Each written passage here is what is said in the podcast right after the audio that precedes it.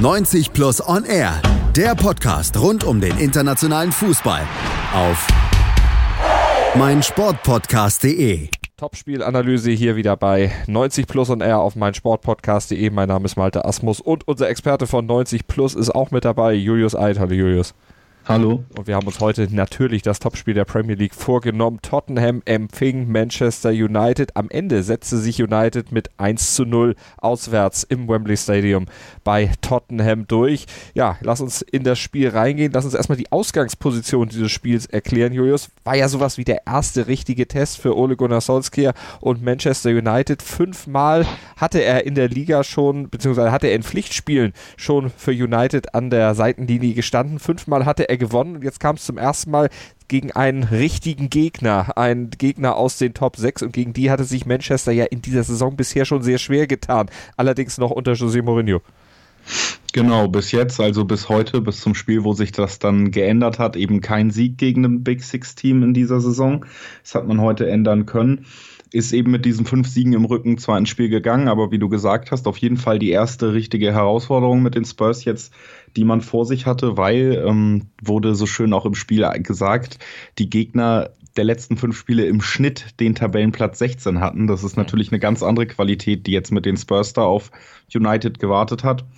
Und auch wenn man bei den Spurs die ganze Saison eigentlich damit rechnet, dass sie vielleicht aufgrund der dünnen Personallage und des engen Spielplans in England irgendwie einbrechen, haben sie auch heute auf jeden Fall wieder gezeigt, dass sie immer da sein können, wenn es drauf ankommt. Und da haben sie sich heute eine Herausforderung gestellt, die sie dann am Ende ja auch meistern konnten die sie meistern konnten, dank vor allem eines Mannes, äh, dank David De Gea, der im Tor stand und vor allen Dingen in der zweiten Hälfte eine richtig, richtig starke Partie abgeleistet hat. Ich glaube, elf oder zwölf Mal musste er insgesamt eingreifen. Großteil davon war in der zweiten Hälfte dann nötig und er hat es mit dem Knie, mit dem Fuß, mit der Hand eigentlich alles gehalten, was auf sein Tor kommt. Nicht nur eigentlich alles gehalten, er hat alles gehalten, was auf sein Tor kam und vier, fünf Paraden davon, die kann man sogar noch als Weltklasse bezeichnen.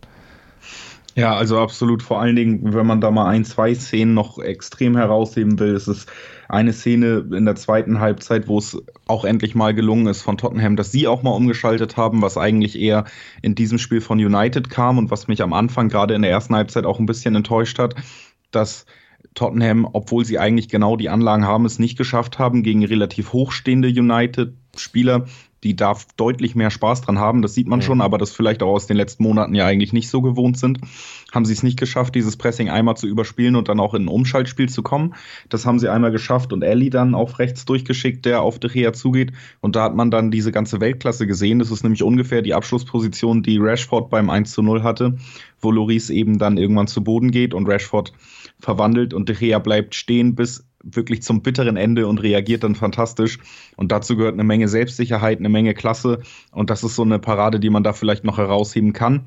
Ansonsten war er auch immer da, obwohl man da auch sagen muss, dass es jetzt nicht die Weltklasse-Parade schlechthin in dem Spiel dabei mhm. war, weil Tottenham auch sage ich mal, den letzten Zug im Abschluss dann meistens vermissen hat lassen. Und da wäre vielleicht mehr drin gewesen, wenn man die mit ein bisschen mehr Zug aufs Tor gebracht hätte, ein, zwei Chancen.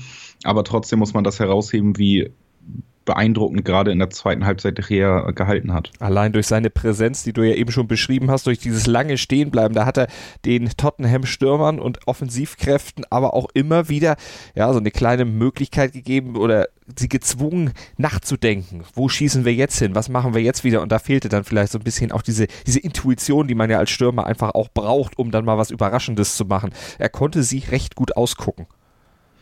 Genau, das gehört dann halt auch einfach dazu bei einem Weltklasse-Torhüter, dass man eben diese Ausstrahlung hat. Und dann gibt es ja zum Beispiel auch eine andere Szene, über die wir noch von ihm sprechen können. Der Freistoß war gar nicht so hart geschossen, aber trotzdem gibt es ja diesen Kane-Freistoß mhm. in der zweiten Halbzeit, den er dann eben nicht ja. nur wegfaustet, sondern auch noch festhält. und das auch in, sagen wir mal, einer beeindruckenden Manier.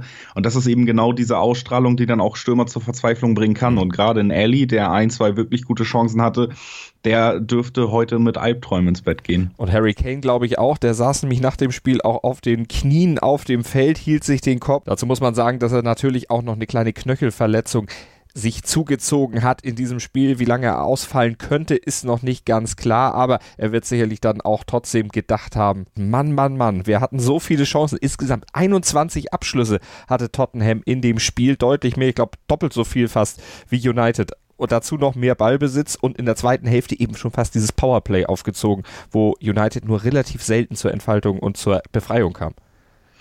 Genau, die zweite Halbzeit war meiner Meinung nach generell die spielerisch interessantere und das lag natürlich dann hauptsächlich an Tottenham, weil, wie du angesprochen hast, hatten sie deutlich mehr vom Spiel. Über große Teile hat United dann nicht mal mehr geschafft zu entlasten. Und das lag dann auch daran, dass man gerade in der ersten Halbzeit dadurch, dass United hochgepresst hat und Tottenham da wenig spielerische Lösungen hatte in petto, hauptsächlich mit langen Bällen bei den Spurs gearbeitet hat und bei den, aber das gezwungenermaßen und United hat es eigentlich ähnlich gemacht. Da war es aber die klare Ansage. Das heißt, man kann sagen, in der ersten Hälfte ist der Spielplan von Soldier auf jeden Fall deutlich besser aufgegangen, früh unter Druck gesetzt, den Spielaufbau unterbunden und dann eben extrem schnell umgeschaltet. Das 1-0 ja auch aus dem langen Ball gefallen. Das hat Tottenham so ähnlich versucht, die Leute dann vorne aber nicht so gut ins Spiel gebracht. Und die zweite Halbzeit, wie du gesagt hast, hat sich dann auch so entwickelt, weil, was ich nicht ganz verstanden habe, aber ungezwungenermaßen eigentlich, denn auch der Spielstand hätte natürlich hergegeben, dass United weiter so spielt wie in der ersten Halbzeit, quasi Pogba weiter nach vorne gezogen wurde, der sich meistens in der ersten Halbzeit zwischen Matic und Herrera noch fallen lassen hat, jetzt eher eben in diesem 4-2-3-1 wirklich mitgespielt hat als Zehner. Dadurch hatte Tottenham im Mittelfeld mehr Räume und das haben sie dann auch oft nutzen können, um immer wieder Angriffe aufzuziehen und eben dieses Powerplay zu initiieren. Mhm. Und das hat Ole Gunnar Solskjaer nach dem Spiel bei Sky Sports erklärt, warum das eben nicht funktioniert hat. Er sagt, wir haben keinen Zugriff gefunden. Wir haben mit dieser Umstellung überhaupt nicht uns zurechtfinden können. Da konnten wir uns nicht drauf anpassen. Das ist natürlich etwas, was man ihm dann als Trainer auch vorwerfen muss, warum man sich da nicht entsprechend positionieren konnte. Von daher, ich sagte am Anfang, er hat eine weiße Weste als Trainer bei United, ist für ihn natürlich ein gutes Bewerbungsschreiben. Er möchte den Trainerposten, den er interimsmäßig jetzt hat, gerne über die Saison hinaus natürlich bekleiden. Aber solche Punkte sind natürlich das dann auch, was die Verantwortlichen bei einem Verein sich dann äh, äh, ja auch nochmal ins Gedächtnis rufen, wenn es darum geht, wen nehmen wir denn als Übungsleiter? Absolut, gerade wenn man vor dem Duell dann eben auch darüber reden kann, dass es ja quasi mit Soldier jetzt der Interimstrainer gegen den absoluten Wunschkandidaten Uniteds, wie es seit mehreren Jahren ja eigentlich bekannt ist und auch jetzt wieder extrem viel so gehandelt wird, dass eben Pochettino da gewünscht ist. Da hat man dann auch gesehen, gerade in der zweiten Halbzeit, wo das Spiel dann auch komplett Richtung Spurs gekippt ist, dass dann Pochettino vielleicht taktisch noch einiges mehr an Erfahrung, aber eben auch vielleicht einfach an Klasse mitbringt als ein Soldier im Moment. Mhm aber den trägt im Moment eine gewisse Euphorie. Der, den trägt wahrscheinlich auch, dass die Mannschaft oder zumindest viele Teile dieser Mannschaft, allen voran natürlich Pogba, darauf gewartet hat, dass man mal wieder so aus dem Käfig gelassen wird, den Mourinho-System ja immer für kreative Spieler eigentlich auch bedeutet. Aber wie gesagt, ja, also dass sich da trainermäßig vielleicht noch verschiedene Welten ähm, mhm. aufeinander getroffen sind, was Pochettino und Solskjaer angeht, das kann man dann so stehen lassen. Und torwarttechnisch letztlich auch, denn äh, auf der Gegenseite Loris ja auch nicht schlecht gewesen, aber er musste zumindest hinter sich greifen dann in der 44. Minute. Da gab es ja diese Führung durch Rashford, was am Ende das Tor des Tages war. Wenn wir das Tor in der Entstehung nochmal beschreiben, vorausgegangen ein wirklich großartiger öffnender Pass Pass von Paul Pogba aus dem Mittelfeld. Genau, Trippier spielt einen Fehlpass, der wird dann quasi abgefangen, direkt auf Pogba gelegt und der spielt quasi aus dem Stand aus der eigenen Hälfte den Ball perfekt in den Lauf von Rashford, der quasi von rechts in den Strafraum eindringen kann und dann ins lange Eck abschließt. Hat er sehr gut abgeschlossen, um das erstmal herauszuheben.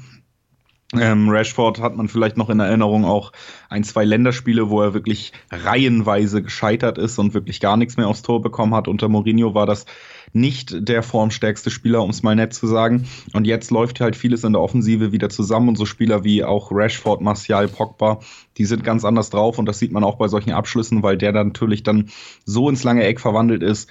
Ähm, Loris sogar noch kurz dran, dass da nicht viel zu machen war. Mhm. Also aus dem Winkel auf jeden Fall stark abgeschlossen der Pass absolute Weltklasse. Also das ist wirklich so ein äh, Fußgelenkpass eines Mittelfeldstrategen und das ist ja vielleicht das, was Pogba an seinen besten Tagen einfach auch fast in Perfektion sein kann und was ihm zu einem Weltklasse-Spieler macht, wenn er Bock hat, wenn der Trainer stimmt und wenn alle Umstände stimmen. Also das kann man natürlich auch nochmal herausheben. Was man aber auch sagen muss, ist, dass der Ballverlust bzw. der Fehlpass von Trippier absolut unnötig war und Trippier generell heute auf seiner Seite mit Fehlpässen und so eine sehr unglückliche Figur gemacht hat, gerade in der ersten Halbzeit, aber auch in der zweiten noch, hat United oft darauf gesetzt, die Außenverteidiger quasi mit in den 16er zu ziehen, um den kompakt zu halten. Das heißt, die Außen Spieler, allen voran Trippier dann eben auf rechts, hatten sehr viel Platz, waren oft in der Lage, eigentlich Bälle reinzubringen und das hat er heute überhaupt nicht geschafft, hatte also quasi eigentlich die Position auf dem Feld und die Möglichkeiten, quasi Man of the Match zu werden im Endeffekt und hat ähm, ja durch viele Fehlpässe, durch viele Fehlentscheidungen eigentlich dazu beigetragen, dass er heute als einer der Schwächsten am Ende dasteht. Was man zu dieser Flanke von oder zu diesem Pass von Pogba vielleicht noch sagen kann, es war schon fast Pirlo-esk. Ja, Genau, das ist eigentlich so das, wo man im besten Fall dran denkt bei solchen Pässen. Es wenig ähm, gefühlte Bewegung, wenig körperliches Aufdrehen, wenig Tempo aufnehmen, einfach darauf verlassen, dass man die Klasse hat, den Pass zu spielen. Und das haben auch nur ganz wenig Spieler. Mhm. Und das hebt nochmal heraus, dass Pogba natürlich, wenn er gut in Form ist, wenn alles stimmt, äh, auch sein Geld wert ist. Also das, da braucht man ja gar nicht drüber streiten. Dass es dann vielleicht ein Spieler ist, mit dem man auch nicht nur ein Mourinho vielleicht auf mentaler Ebene manchmal Probleme haben könnte und der vielleicht nicht immer so wirkt, als wäre er hundertprozentig dabei, schnell mal unzufrieden ist, dann auch wie in diesem Spiel auch in einer Situation in der zweiten Halbzeit einen unnötigen Abschluss sucht, weil man das Gefühl hat, er traut seinen Mannschaftskameraden nicht das zu, was er kann. Das sind alles so Sachen, die da reinspielen, dass er vielleicht noch nicht in einem Atemzug mit absoluten Weltklasse-Spielern genannt wird, aber wenn alles passt, und das hat er ja spätestens auch bei der WM bewiesen, dann gehört er dazu. Und durch diese Vorlage war er ja dann am Ende derjenige, der die Niederlage der Tottenham Hotspur besiegelt hat. Äh, zu diesem Gegentor muss man auch noch sagen, es fiel in einer Phase, in der äh, die Spurs zuvor Musa Sissoko verletzt vom Platz gehen lassen mussten. Und das war dann letztlich auch mit der Grund für den Trainer, für Maurizio Pochettino, dass dieses Tor eben fiel. Er sagte selber nach dem Spiel, wir haben uns nach dem Ausfall von Sissoko nicht gut organisiert und in dieser Phase dann ausgerechnet natürlich das Gegentor kassiert. Was man sonst sagen kann, Julius, der Ausfall von Sissoko in der zweiten Hälfte hatte er relativ wenig Auswirkung auf das Spiel, denn danach spielte Tottenham laut Trainer Pochettino die beste Hälfte seit langem unter ihm. Genau, heute hatte das tatsächlich wenig Auswirkungen dann im Endeffekt. Ende der ersten Halbzeit eben Sissoko runter, Lamela gebracht. Dadurch musste man umstellen. Also nicht das System, sondern die Spieler auf dem Feld. Denn Pochettino hat beschlossen, trotzdem an seiner Rautenformation festzuhalten. Dafür, dass dann aber Lamela kam, der eben seine Vorzüge absolut nur im Offensiven hat. Im Gegensatz zu einem Sissoko, der da sehr wichtig auch äh, gerade von all den Positionen, wenn man dann Eriksen, Ali und einen Sissoko hat, ist Sissoko der Erste, der auch für diese defensiven Aufgaben dann noch bereit steht auf diesen Halbpositionen. Da musste man dann umstellen, hat Lamela quasi auf die 10 gestellt, Ellie ein zurückgezogen, der natürlich weniger Defensivqualitäten als ein Sissoko mitbringt.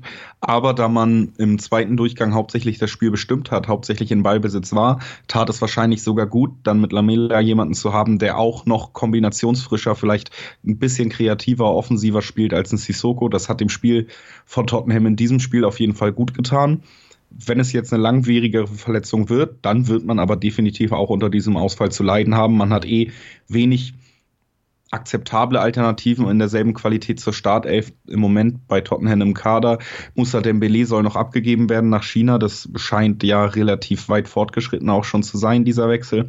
Also eine Verletzung von Sissoko wäre auf jeden Fall auch in Hinsicht auf die nächsten Wochen dann eben recht bitter. Also gucken wir mal auf die nächsten Wochen. Glaubst du denn auch, dass Tottenham jetzt aus diesem Konzert der Titelaspiranten raus ist? Wenn man auf die Tabelle guckt, sind es ja erstmal momentan zwei Punkte hinter City, aber die haben ja morgen Abend dann nochmal ein Spiel. Genau, City, darauf wird es auch ein bisschen ankommen, wie das Ganze dann heute vielleicht zu bewerten ist. Denn City morgen gegen die Wolves, auf jeden Fall ein Team, was sich sehr äh, gut präsentiert hat gegen die Big Six gerade in dieser Saison, ja auch gegen Liverpool gerade im FA Cup wieder gewonnen haben und generell auch gegen Chelsea den Sieg geholt haben. Einfach ein Team, was gerade großen Mannschaften gefährlich werden kann. City immer wieder mit Problemen in den letzten Spielen, haben sich dann bis zum Liverpool-Spiel irgendwie wieder gefangen, auch jetzt natürlich überzeugend gegen einen Drittligisten gewonnen, aber wenn das Spiel morgen gewonnen wird von City, dann muss sich, denke ich, Tottenham auf jeden Fall damit abfinden, dass es in diesem Jahr nur um einen Champions League Platz geht. Wenn man den wieder erreicht, denke ich, hat man aber auch alle Saisonziele mhm. erfüllt.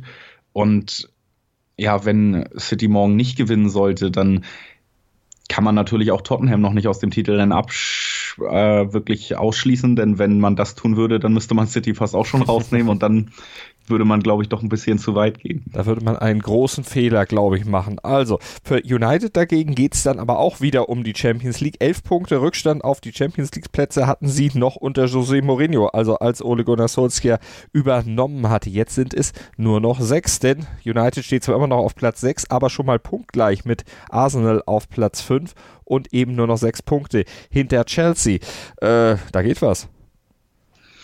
Ja, ob da was geht, das Oder? wird man sehen müssen. Also ich glaube, Richtung Platz 5 äh, dürfte man auf jeden Fall wieder zuversichtlich sein. Man zeigt, was die Mannschaft für eine Qualität hat, gerade offensiv. Und damit kann man eben gerade kleinere Gegner eigentlich sehr gut bezwingen. Das waren ja auch Probleme unter Mourinho jetzt gerade. Und Arsenal natürlich eine extreme Schwächephase, auch Probleme auch wenn man Emery am Anfang sehr gelobt hat, jetzt irgendwie so ein bisschen mit der Aufstellung, dass man dann einen Özil gar nicht mehr in den Kader nimmt, obwohl er gerade in solchen Spielen vielleicht gut getan hätte. Das liegt wahrscheinlich daran, dass es da auch Streitigkeiten gibt mit dem eben bestbezahlten Spieler im Kader. Dann musste er jetzt öffentlich zugeben, dass der Verein nicht in der Lage ist, Spieler zu kaufen, wenn dann nur zu leihen. Also Arsenal bröckelt im Moment wieder ein bisschen nach einem starken, sagen wir mal, Hinrunden Mittelspurt sozusagen, wo dann wirklich alles gewonnen wurde. Das konnte man jetzt eben dadurch, dass man nur noch gewonnen hat, extrem gut ausnutzen. Schon mal auf Platz 5 punktgleich zumindest vorgerückt. Aber die Blues spielen natürlich auch relativ souverän dieses Jahr. Und ob man diese sechs Punkte dann auch noch so schnell aufholen kann wie die auf Arsenal, die sich eben deutlich schlechter präsentieren als Chelsea auch in den letzten Wochen. Das wird abzuwarten sein. Auf jeden Fall ist man noch nicht ganz aus dem Rennen und das hätte man sich vielleicht vor ein paar Wochen sogar gar nicht vorstellen können, dass man diesen Satz jetzt so sagt. Gucken wir mal kurz aufs weitere Programm in der Premier League für United. Zunächst Brighton zu Hause, dann Burnley zu Hause, dann auswärts bei Leicester, auswärts in Fulham und dann wird es erst wieder richtig ernst. Das waren ja vier einfach, einfachere Gegner. Was ist schon einfach, also im Fußball, aber vom Papier her erstmal einfachere Gegner und dann am 24.02. geht es zu Hause gegen Liverpool, danach Crystal Palace, dann wieder Southampton zu Hause. Also punktetechnisch können sie noch ein bisschen was aufholen. Absolut, der Spielplan, du hast es gerade vorgelesen, meint es in dieser Phase tatsächlich auch ziemlich gut mit United. Man befindet sich gerade auf dem aufsteigenden Ast und hat jetzt eine wirklich schwere Prüfung gehabt. Hat man ja auch in der zweiten Halbzeit gesehen, dass man ohne einen Weltklasse-Torhüter vielleicht auch noch nicht so weit gewesen wäre, das heute zu gewinnen.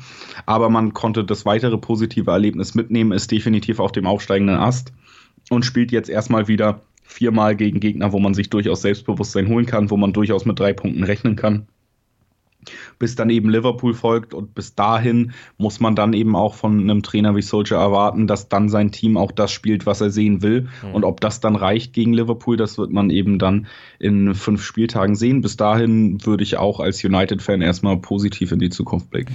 Wir werden es überleben, beziehungsweise wir werden es verfolgen hier natürlich bei 90 Plus und R auf meinsportpodcast.de. Die Kollegen von 90 Plus selbstverständlich auch in schriftlicher Form auf ihrer Webseite. Schaut da auch gerne mal vorbei und wir werden euch auf dem Laufenden halten mit der Premier League, mit dem internationalen Fußball und allem, was damit zusammenhängt und natürlich auch mit den weiteren Ambitionen von Manchester United. Ich bin mir sicher, das war nicht das letzte Spiel von Manchester United, was wir in dieser Saison und auch nicht das letzte Tottenham-Spiel, was wir in dieser Saison dann in etwas ausführlicherer Form auseinandernehmen. Hier bei 90 Plus und R auf meinsportpodcast.de. Abonniert unseren Feed, dann seid ihr immer auf dem Laufenden und dann hört ihr weitere Analysen, unter anderem auch von Julius Eid von 90 Plus. Julius, vielen Dank für heute. Sehr gerne. 90 Plus on Air, der Podcast rund um den internationalen Fußball auf meinsportpodcast.de. Daily Down Under. Das Chip and Charge Special mit Andreas Thies und Philipp Jobert. Abonniere jetzt Chip and Charge. Ab dem 14. Januar täglich als Podcast. Alles rund um die Australian Open und täglich die Möglichkeit, eine aktuelle Ausgabe des Tennismagazins zu gewinnen. Chip and Charge. Daily Down Under. Die Australian Open auf meinsportpodcast.de.